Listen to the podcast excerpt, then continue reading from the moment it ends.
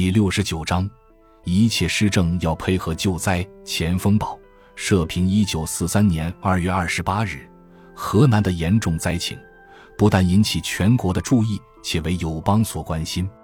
不但中央派大员看灾，发巨款救济，公司机关、个人团体亦均尽其可能募捐巨款，赈济遇灾。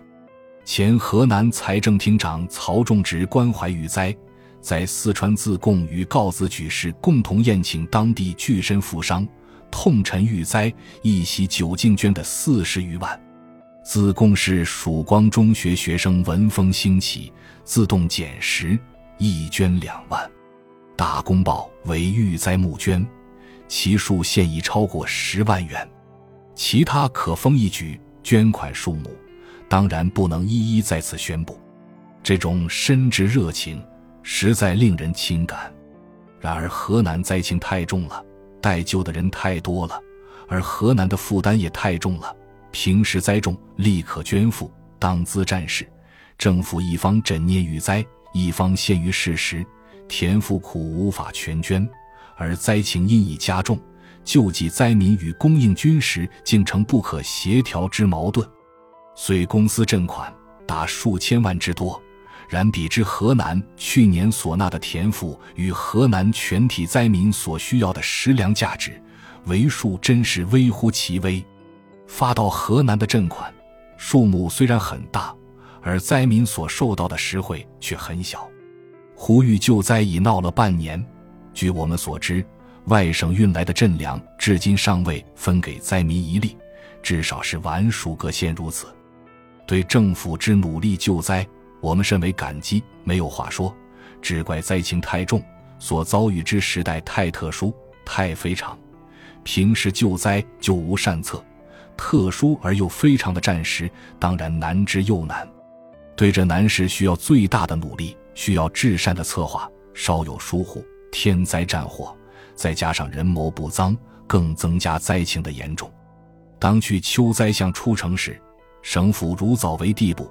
请中央拨给军粮，全免田赋，军粮由中央负责，救灾由省府负责。已有余震不足，河南自身或不难自救。灾情空前严重，田赋竟无法捐免，这一往事是过去了，本不需再说，徒招不快。但往事虽已过去，灾情却未过去，且日益严重，救灾仍需努力，方法不容再误。千万人命交关，更不容任何人掉以轻心。必须认清河南的特殊情形，自今起支脉收止。在这百日中，一切均需配合救灾。政治为管理众人之事，众人是莫重于保存生命。若知众人之死活于不顾而推行政治，这就不叫政治。其推行的人有恶德而为民之父母。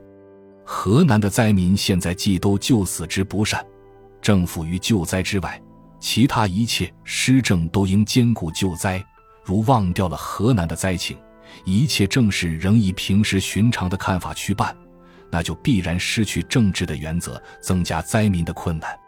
比如限价，与抗战成败有关，当然是应当遵行的大事，但不配合救灾，那就已陷灾民于水深火热中。